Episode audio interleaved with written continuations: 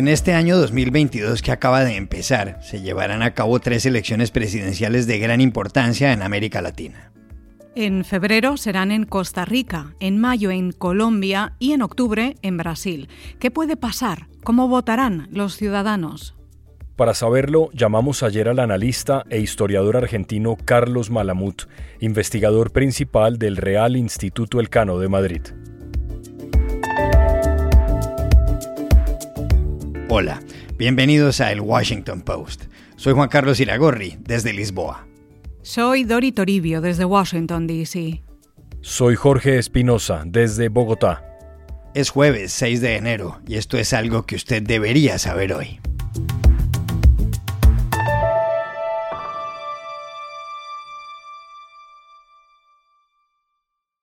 Este año hay tres elecciones importantes en América Latina, una región donde en 11 de los 12 comicios celebrados desde 2019 han ganado los candidatos opositores.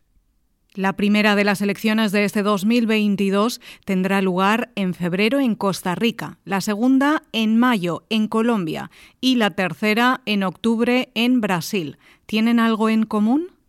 Se lo preguntamos ayer, Dori, al historiador y analista argentino Carlos Malamut, investigador del Real Instituto Elcano de Madrid, uno de los think tanks o centros de pensamiento más importantes de Europa.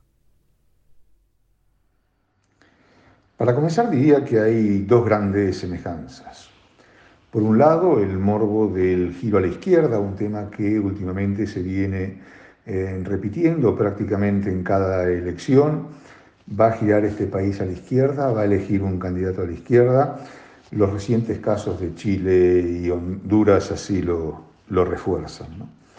Y el segundo lugar es que todos estos comicios, los de Costa Rica, Colombia y Brasil, se van a decidir en segunda instancia, no solamente porque los tres sistemas electorales con, eh, contemplan la existencia de la segunda vuelta, sino que también hay una gran incertidumbre en torno a quién va a ser el candidato elegido, los dos candidatos más votados, y esto hace que, dada la dispersión de voto, ninguno cumpla con los requisitos legales.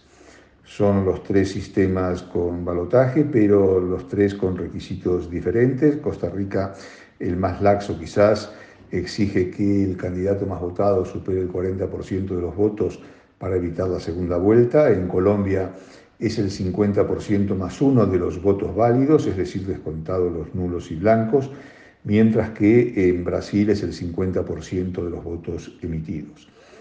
Esto, sumado a la dispersión del voto, como decía antes, implica que en todos va a haber segunda vuelta y hasta que no esté contemplada la identidad de los dos candidatos que van a pasar a este balotaje, pues es imposible marcar una tendencia. ¿Por qué? Porque eh, hay que tener en cuenta que eh, el resto de los ciudadanos que no votó ni por uno ni por otro en esa primera vuelta al final se van a inclinar por eh, aquel que le suponga una mayor proximidad o un menor rechazo.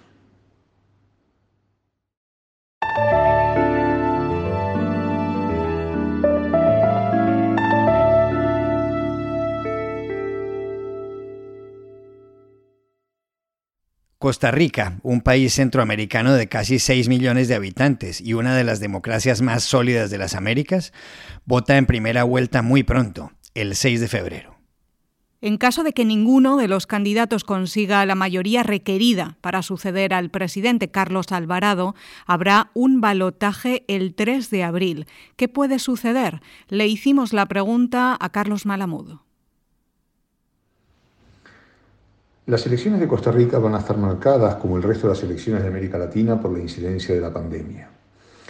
Este hecho va a reforzar el voto de castigo al oficialismo, el voto bronda o el voto de cabreo, a tal punto que el candidato oficialista apenas figura con una cifra testimonial en las últimas encuestas eh, producidas en el país. Unas encuestas que son fiables, dada la cercanía del comicio, pero también porque ya conocemos la identidad de los 25 candidatos que van a participar en él.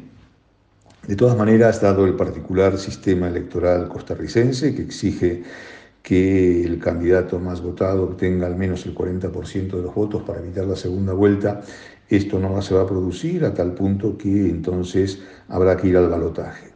Hay que tener en cuenta que eh, en este momento las encuestas estiman que un 40% de la población todavía sigue indecisa, no sabe a quién votar y esto evidentemente puede condicionar el resultado final. Lo que también muestran los sondeos demoscópicos es que hay dos candidatos sumamente distanciados del resto, que son por un lado José María Figueres del Partido de Liberación Nacional con el 17% y eh, Linet Saborio del Partido Unidad Social Cristiana con el 15% aproximadamente. Esto hace que, y con el resto de los candidatos a bastante distancia, el tercero es Fabricio Alvarado, el pastor protestante, que fue la gran sorpresa en las elecciones de 2018, que no llega al 7% de la intención de voto. Un dato curioso es que con estos resultados estaría recreando, habría una especie de vuelta atrás del bipartidismo tradicional costarricense, aunque con una dispersión de voto bastante amplia a tal punto que si sumamos los dos candidatos que tienen mayor intención de voto, apenas llegan al 35%. Por tanto, habrá que ver cómo se produce la primera vuelta, los resultados y a partir de ahí las alianzas que puedan tejerse de cara a esa segunda vuelta para conocer al ganador eh, de, de la contienda y saber la identidad del próximo presidente costarricense.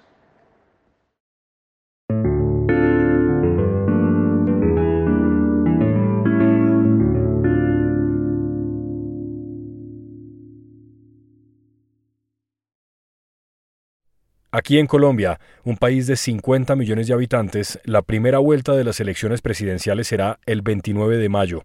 Esto es en menos de cinco meses. Si nadie logra ese día una votación suficiente para suceder al presidente Iván Duque, habrá una segunda vuelta el 19 de junio. ¿Qué candidato es el más opcionado?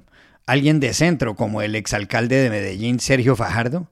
¿Alguien de derecha como el también exalcalde de Medellín Federico Gutiérrez? El senador de izquierda Gustavo Petro que comanda las encuestas? Esto nos dijo Carlos Malamud. En efecto, en Colombia existe un consenso bastante extendido de que el senador Gustavo Petro puede ser el próximo presidente de la República. Y esto es así porque de forma consistente viene encabezando todas las encuestas de forma destacada, entre otras cuestiones porque eh, la mayor parte de los candidatos todavía no está determinada, falta prefijarlos. Eh, tenemos tres grandes coaliciones que son el Pacto Histórico, la coalición de la izquierda, donde probablemente Petro va a ser el candidato, pero también la coalición de centro, la coalición Centro Esperanza, y el equipo Colombia y el equipo por Colombia, que es la coalición de centro derecha. Hasta que no conozcamos la totalidad de los candidatos es imposible saber cuáles son las opciones reales de cada uno. Pero también es verdad que Petro tiene grandes opciones por dos hechos importantes. Por un lado, porque su desempeño en las elecciones pasadas fue sobresaliente, eh, pasó a la segunda vuelta y obtuvo una buena votación en, en el balotaje, pero también porque después del tratado de paz, de los acuerdos de paz con la FARC, la demonización de la izquierda que había por parte de la opinión pública está siendo corregida y lo que vemos es que hay un desplazamiento de las preferencias del centro y centro derecha hacia la izquierda. Pero como este es un comicio a doble vuelta, hasta que no sepamos claramente la identidad de los dos que van a pasar a esa segunda vuelta, es imposible hablar claramente de las opciones de unos y de otros. Con toda probabilidad, Petro va a ser uno de ellos, pero ¿quién será el otro? ¿Será el competidor del centro, Fajardo probablemente, eh, o eh, el candidato de, de la derecha, que también está pendiente de designación? Si Fajardo, eh, perdón, si Petro se tiene que enfrentar a Fajardo o algún otro candidato de centro, sus opciones son menores porque toda la derecha lo va a apoyar, mientras que si se enfrenta a un candidato de derecha, habrá que ver el perfil de este para ver en qué medida los centristas se van a escorar bien hacia un lado o bien hacia el otro del espectro político. Por tanto, aún es pronto para sacar conclusiones definitivas. Hay que tener en cuenta que falta primero el primer acto de marzo, donde se van a, en las primarias, coincidiendo con las legislativas, a elegir a los candidatos y sobre todo eh, el acto central de las elecciones de mayo.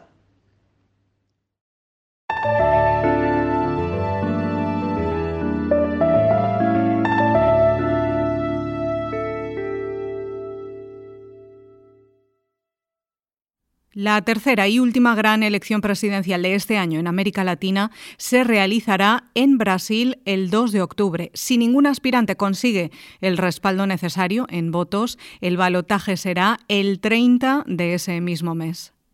De momento, está claro que el presidente Jair Bolsonaro quiere continuar gobernando ese país de 211 millones de habitantes.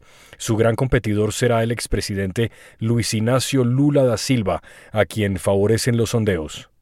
Pero hay más aspirantes, entre ellos el famoso juez y luego ministro Sergio Moro. ¿Cómo se moverán las fichas y cuál tiene más opción? Estas son las opiniones de Carlos Malamud. Las elecciones en Brasil son dentro de 10 meses, es decir, si lo medimos en función del tiempo de la política brasileña, toda una eternidad.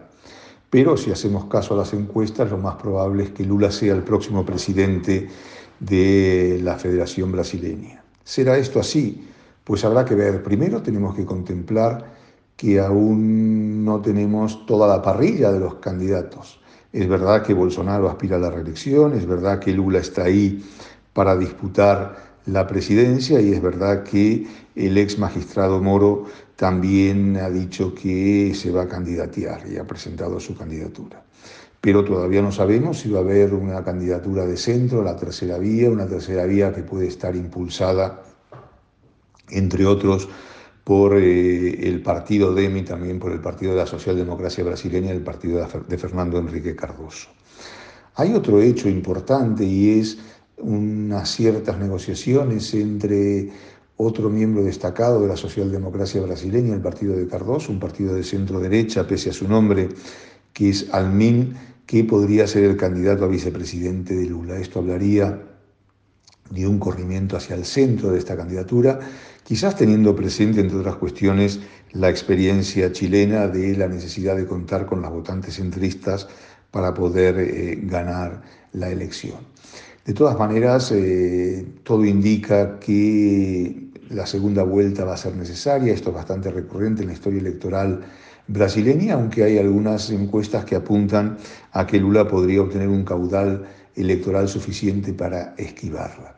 La segunda vuelta va a ser importante en caso de que se celebre para conocer la identidad de los dos que disputan esta elección y ver en qué medida las opciones de Lula son mayores o menores. Si se enfrenta con Bolsonaro, sus opciones de triunfo son prácticamente eh, incuestionables, mientras que si se va a enfrentar con Moro o con algún otro candidato de centro, el comicio va a ser mucho más disputado y más peleado.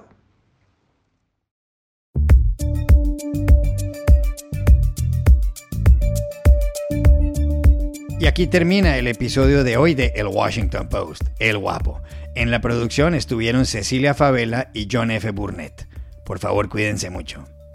Y pueden suscribirse a nuestro podcast en nuestro sitio web, elwashingtonpost.com, seguirnos en nuestra cuenta de Twitter, arroba el post, y también nos encontrarán en Facebook, buscando el Post Podcast. Chao, hasta la próxima.